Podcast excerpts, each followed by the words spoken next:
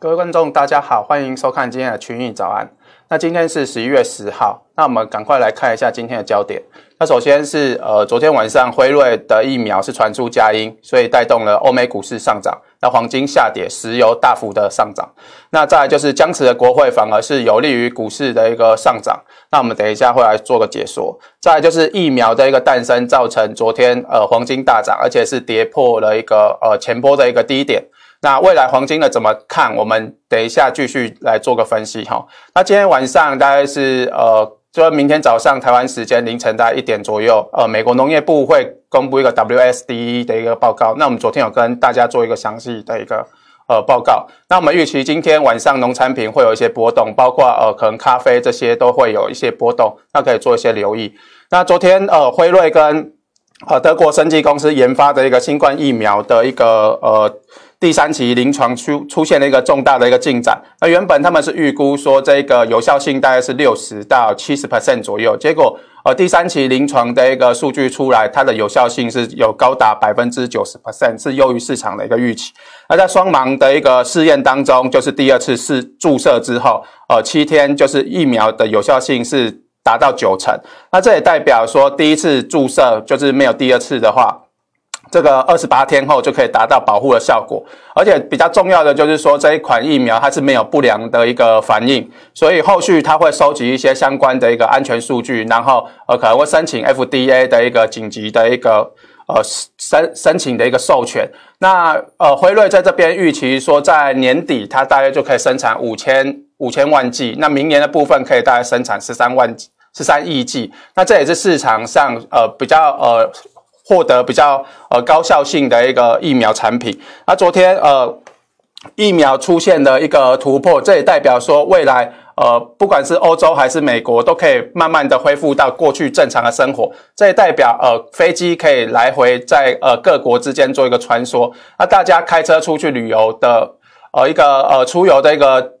的一个也比较不用去担忧疫情的一个扩散，那这就这样让昨天的一个能源类股出现了一些大涨。那昨天航空类股像是呃达美航空涨了十八 percent，美国航空是涨了大概二十四 percent。因为在金融股的一个部分，我们看到这边金融。指数大概是涨了六点七八 percent，工业类股涨了三点三六 percent。那呃飞机这部分就是包含在里面，房地产的部分也是涨了大概三 percent。当然有受惠，就是也会有受害。那先前疫情呃。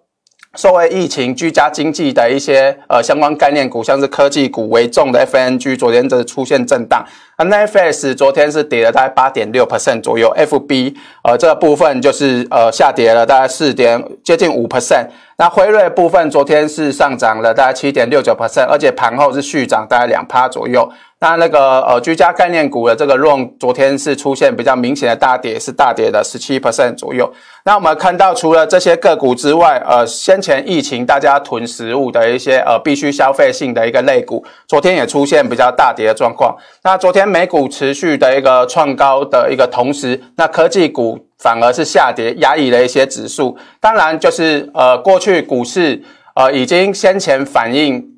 就是反映呃政府。做一个联准会的一个大量大量的一个撒钱，那股市已经领先创了一个疫情的新新那个新高。那现在呃虽然疫苗恢复了，但是反而在这边做一个大涨，投资人就会意识到说，现在股市的一个评价相对会比较高一点，所以在逢高的时候就出现一个比较明显的一个卖压。但是我们认为说，呃，拜登现在的一个呃即将上任的情况之下，呃。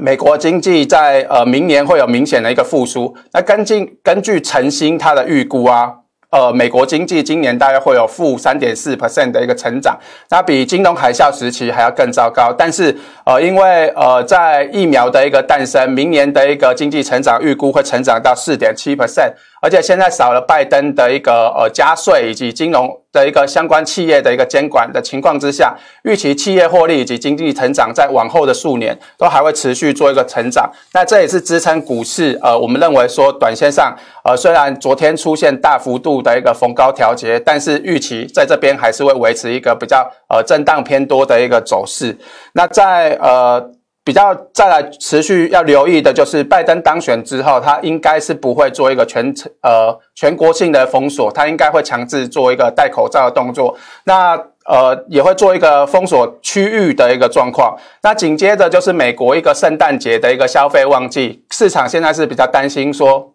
因为消费旺季，疫苗也是还没有出现诞生的一个状况，那可能会让逛街的民众比较不敢出门。那这对呃美国的一个圣诞节的一个线下，就是呃实体的一个消费的一个影响，可能会有一些影响。那整体来讲，就会呃美股再继续创高的一个压力，相对是会比较大一点。那短期还是维持一个震荡的一个走势哈。那我们看到昨天的一个拜登概念股部分是持续的一个震荡整理，至于 FNG 的这边股票，大部分都是呈现下跌，当然还是有少数像是呃网络搜寻跟一些 Twitter 这些呃是维持小涨的一个状况。那我们从呃过去呃就是呃政党轮替的一个状况来讲。呃，网络上有一些资料，像是从一九四五年这里来做一个统计的一个情况之下，通常分裂的一个国会反而是比较呃有助于股市的一个上涨。那完全执政的情况之下，平均的一个涨幅大约是九点八 percent。那分裂的国会 平均的涨幅反而是有十三点六 percent。这个最主要的原因就是呃。通常分裂国会就不会让重大的政策做出改变，就是像我们今天现在的股市，就是呃，它在反映说拜登他加税的一个政策没办法通过，所以呃，过去的一个情况来讲，呃，分裂国会反而是有助于股市的一个上涨。那最近的呃，像是 S&P 五百。在昨天，呃，就是创高之后，也是有出现一些卖压。那短线上，我们认为，呃，会做持续做一个呃回测缺口的一个呃测试支撑的一个动作。那再来就是纳斯达克的部分，昨天呃科技股其实卖压相对是比较大一点，就是刚刚呃原本疫情受惠股出现的一些卖压。再来在费半的部分也是出现创高的一个拉回。那其中台积电的 ADR 是跌了大概二点六 percent，那估计对今天的台股的一个台积电也会或多或少会有一些影响。那昨天台湾股市的这一个部分，呃，早盘电子盘，美股的电子盘就已经上涨。一方面是反映呃拜登的一个当选，第二个反应可能就是因为呃可能先前已经传出疫苗会有一个正面的结果，所以电子盘就已经出现大涨。那现在的一个市场在呃反映说，虽然说昨天礼拜一川普是有提出一些法律诉讼，但是市场对比二两千年那个时候小布希。的一个状况，认为说现在川普因为选票输的呃幅度是相对是比较大，所以跟两千年来比，股市下跌来讲，呃，应该在今年来讲是比较不会出现这种剧烈下跌的一个状况。那昨天外资大买两百多亿推升，呃，台股直接就是呈呈现一个跳空开高的一个状况。那但是我们从呃类股结构来看啊，就是呃不管虽然。表面上来看，二十九大类股是全面上涨，但是昨天的一个电子占成交比重，它是相对比较偏低，它只有六成出一点。那再来就是说，我们下面看到的这个呃 K D 的技术指标，昨天指 昨天呃指数是有做一个创高，但是指标是没有持续做一个创高，所以短线上这边就有酝酿呃 K D 背离的一个风险。当然，指数持续向上，K D 还是持续向上的之之下，就是呃。背离就没有办法，就不会呈现，所以指数短线上来看，我们还是维持一个比较震荡偏多的一个看法。那呃，再来就是台湾。昨天是有公布进出口的数据，表现是不错。那其中最主要呃成长性比较多，像新兴科技跟远距商机这些。那在传产的部分也有出现明显回温，出口呃是月增四点九 percent，年增是大概是十一点二 percent，是续创一个呃单月新高的状况。那对呃其他国家出口的其呃部分，在中国与香港这边年增率是大概十六十六点九 percent，但是对呃美国这一边成长幅度相对是比较多一点，那也代表。呃，现在的美中呃，美国跟台湾的关系是表现相对不错。那在台积电部分，今天要公可能会公布呃二月份的营收。那我们从台积电第三季的一个法说来讲，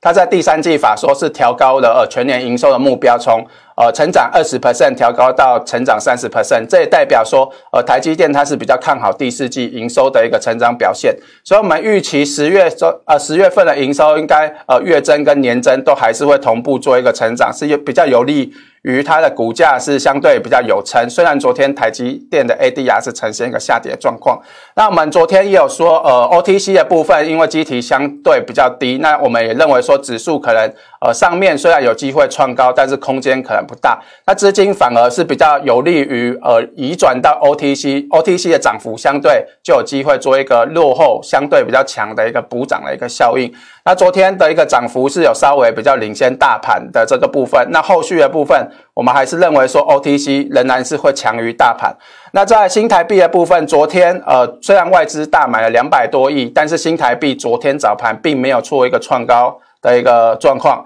那这边对呃电子股的这边的一个升值压力相对就会比较减轻一点点。但是目前来讲，呃在二十九以下了对电子股仍然是有蛮大的一个压力。至于在散户的一个期权指标部分，我们呃认为说现在的一个散户在昨天被大幅轧空之后，他们昨天没有回补空单，反而是继续加码空单，这个是有利于指数持续的一个上涨垫高。那我们假如说从九月底到十月初这一段啊。散户也是积极的一个偏空，那个时候指数是持续的往上冲，继续的轧空。那一直到散户开始认错回补之后，呃，在这一段就是这里圈起来的这一段，呃，比较那个时候。指数才有比较呃震出现比较明显的震荡，所以在这一次的一个指数的一个高空行情来讲，我们也是认为说，呃，现在散户仍然是继续加码空单，所以指数在往上垫高的过程，要一直到呃散户开始认错之后，指数才会出现比较明显的一个震荡。整体我们认为还是比。呃，比较属于一个呃震荡偏多的一个状况。那黄金昨天呃出现大幅度的呃剧烈震荡，主要就是传出疫苗有出现一些好消息。那一根长黑就掼破了所有的一个支撑，而且也是跌破了。呃，八月初的一个一八五一的一个低点，那后续我们认为，呃，下面的一个支撑，哦，不好意思，这边有数字有点写错，这边支撑是一八三零到一八四零的支撑。那假如这边支撑跌破之后，可能还会往中线支撑一千八做一个呃测试。那黄金未来的一个呃走势，呃，认为。并不代表在这边就是属于一个中空的一个格局，因为我们从呃巴克莱全球负利率债券指数这边来看啊，它在呃最近它的一个规模是持续做一个呃创高，已经来到十七点零五兆，是比二零一九年还要高。那负利率债券。呃，持续的一个成长的规模持续成长，原因就是呃，现在全球不管是欧洲那一边、呃，澳洲那一边还是日本那一边，呃，负利率债券都是持续的一个成长，是持续的宽松来救经济。那我们从呃过去美国核心 CPI 跟黄金中长线的一个走势来看，呃，也可以看到当。呃，这个是二零零八年、零九年那个时候金融海啸之后，呃，美国经济它的一是呈现一个衰退，所以 C 呃核心 CPI 是做一个下滑。但是当经济止稳之后，核心 CPI 是开始做一个回升。那黄金的价格是红色这一条线，我们从这条线可以看到，当联准会开始撒钱之后，核心 CPI 是。呃，随着经济一路往下，但是黄金的价格在撒钱之后就是一直往上。那等到经济开始回稳之后，CPI 开始走升，黄金的价格还是持续的走升。那一直到二零一一年，呃，通膨见到顶之后，呃，金价才差，呃，也差不多到顶。那也就是说，照这个理论来讲，我们认为说，呃。疫苗的诞生只是对黄金来讲是属于一个短空。那等到呃美国经济、欧美经济开始做一个复苏之后，CPI 通膨开始回升之后，呃黄金还是会持续做一个走升。所以我们认为黄金的一个中长线仍然是属于比较利多的一个状况。那至于看到铜的这个部分，呃我们之前在直播的时候也有提到铜，因为呃智利那一边的一个。罢工的一个影响，所以供给稍微是有个减少。那铜是属于一个震荡偏多的状况。那近期铜的一个状况，呃，因为中国的一个呃金九银十的呃需求旺季已经过了，所以我们从铜的库存来讲，现在是属于一个小幅偏空的一个状况，就是中国现在的呃需求有慢慢做一个减少，但是它的一个呃供给大于库存的。呃，状况其实它没有到很严重，所以我们认为短期铜还是会维持一个呃比较高档强势的状况。那后续还是有机会突破前面这边呃三百二十一的美分的一个高点。最主要原因就是呃第一个，欧美的疫苗已经诞生，美国以及欧洲的经济渴望加速做一个复苏。再就是拜登当当选之后，他是强强推中国呃基础建设，中国这一方面也是强推基础建设，而且市场是预期说，中国通常在第四季他们的电网的资本支出都会持续的一个提高，所以以有呃以上这些，我们认为说。铜的这部分，短线上虽然呃供给是大于需求，但是呃在第四季的一个预期渴望增强的一个情况之下，还是有机会震荡做一个走升的状况。那至于在农产品这一个部分，呃昨天也有提到，过去呃主要生产的一个国家都是呃在播种期的一个状况，当时需要的雨量大约只有五趴左右，其实。降雨少对他们的一个价格推升的一个效果是相对比较有限。那现在已经进入到生长期，就是这样出苗到分枝这些需要的，呃，占全部的雨量大概是三十 percent 左右。所以也就是说，现在的一个干旱，假如持续的情况之下，对产量下调将会有进一步的一个帮助。那我们看到，呃，巴西黄豆这个部分，呃，以蓝色线这一条来讲，它现在的干旱指数已经来到。大约二点七左右，那这个呃位置大概是在左边这个位置，它占黄豆产量大概是二十七 percent。那红色线的部分这边也是呈现一个震荡走势的状况，它是占产量大概十七 percent。也就是说，现在呃巴西黄豆现在已经进入到生长期，那干旱是持持续的一个延伸，那对它的产量我们预计会逐月做一个下调，也会往。价格做一个垫高。至于在玉米的这个部分，目前主要地区的干旱指数也是都在两 percent 以上。那在美国冬小麦这部分，它主要是在美国中西部这一条的部分。其中，堪萨斯州大约是占大概两成左右的一个产量。那目前堪萨斯州的一个呃干旱指数已经来到一点六三附近。那二零一七年、一八年那个时候反声音的一个高点大概是在二左右，所以现在已经慢慢的一个逼近的一个状况。所以我们预期在十一月中下旬左右，这个。呃，美国的一个冬小麦的价格相对是比较会有机会做一个反应。至于在呃玉米的这个部分，以及呃小麦的部分，在乌克兰跟俄罗斯这边都是主要的一个产国。那这边的一个干旱指数都在二二点五以上，甚至有的地区已经来到三左右，也是持续的一个影响。那这边是过去我们也有提到说反圣婴的现象，呃，它会在十一月中下旬会慢慢进入中强反圣婴，到十二月开始它会属。于一个强反圣婴的现象，那再加上雨量影响生长期的一个影响，所以农产品我们包括黄小玉以及咖啡都是持续认为是一个震荡偏多走势。好，以上就是我们呃今天的群益早安的内容。那等一下九点 YouTube 频道首播，那记得按小铃铛跟掌握我们最新动态。那中午还有十二点半到十二点四十五分同频道还有 Leo 的一个寮委会，那敬请收看，我们下次再见。五 G 是一个科技新时代的开始，新的世代就代表我们的生活一切都将会改变，改变也代表带来庞大的商机。从地面到天上，五 G 带来满满的商机，而且最强的五 G 供应链就在台湾。无论是手机换机潮，各国相继建置基地台，顶尖企业投入自驾车产业，远距医疗的实现，以及低轨卫星的布局，提供这些五 G 硬体关键技术及元件，都是台湾的知名企业。五 G 的无限商机，其实就在你我的身边。国泰台湾五 G Plus ETF，全球的五 G 在地的商机，最强的五 G 就在台湾。我们透过严谨的指数筛选流程，挑选出目前五 G 趋势下最优先受惠的顶尖台湾企业以及硬体制造商龙头，并从中挑选出获利最绩优的标的。而在追求获利之外，指数的殖利率表现不俗。长期来说，五 G 台湾队的表现更是优于大盘。这是目前台湾第一档，也是唯一的一档具有收益分配的五 G ETF，让投资人每年都有两次的领息机会。